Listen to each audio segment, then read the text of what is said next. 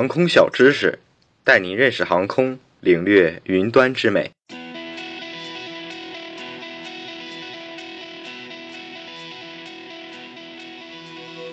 每当您乘坐飞机的时候，是否有过这样的疑惑：飞机有倒档吗？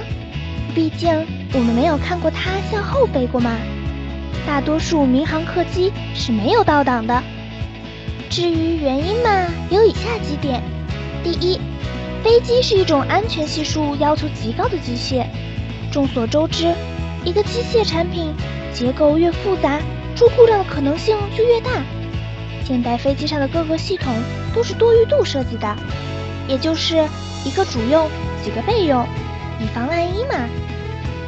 主用的故障时，自动启动备用系统，所以要在飞机上装上倒档，就必须至少装上三套设备。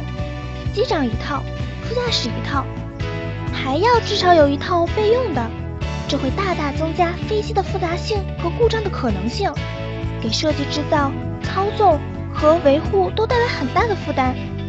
通俗点说的话，大概就是怕麻烦吧。第二点，要有倒档，就必须要有向后的动力，或者有反向的传动装置。现代飞机的动力来源只有一个。就是发动机，真不愧是工业革命的代表呢。而发动机，无论是涡轮还是活塞式的，都只能提供向前的动力，不像汽车。你知道汽车是怎么改变方向的吗？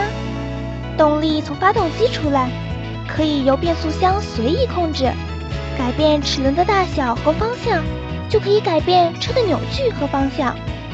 例如，现在民航用的。最多的涡轮风扇发动机，它产生推力的唯一方法就是风扇吸气，经过核心段燃烧后做功，向后喷出产生推力。这个设计概念是没办法产生向前的推力的，除非把发动机吊架做成活的，可以旋转一百八十度，但这几乎是不可能的，因为活动的机械结构总是没有固定的可靠性高。万一飞机飞在天上的时候，发动机掉了，是会让人笑掉大牙的。虽然现代飞机上的喷气发动机一般都有反推装置，但是反推只是利用一个折流门，使外涵道的空气折向斜前方。但这个装置只是用来辅助刹车的，不能拿来当做倒车的动力，因为反推打开后。产生的反推力的空气，虽然占了进气道吸气量的百分之八十，但是这部分气体却不是推力最主要的来源，因为这部分气体没有经过燃烧室膨胀做功，所以和尾喷口里出来的经过燃烧膨胀的气体相比，这部分的推力是很小的，不足以推动飞机后退。《伊索寓言》里有这样一个故事。山神和他的人类朋友一起吃饭，他很惊奇，人类既可以呼出热气取暖，又可以吹出冷气吹凉食物。看来我们也和飞机一样，产生不一样的气体呢。第三点，既然发动机的推力不可能向前，那么想要有倒档，就需要给轮子一个动力，让它能主动转动，而不是随着飞机的移动而被动转动。让被动变成主动也挺难的呢，不单指飞机方面哦。这样的话会大大增加起落架上结构的复杂度，导致故障率大大增加，也是不可取的。相对来说，还是应该把大家的安全放在第一位。那么，综上几个原因，所以大多数飞机是没有倒档的。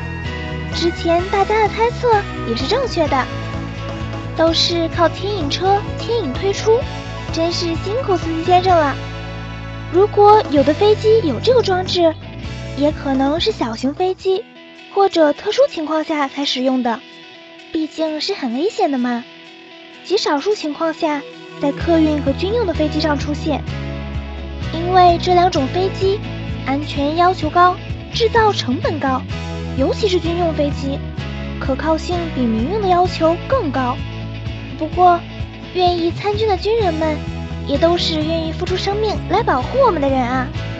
说句题外话，果然还是觉得中国的大阅兵是最精彩、最壮观的仪式了。所以，既然飞机在地面可以用拖车实现后退，那么就不可能冒这么大的风险给飞机装上这套设备的啦。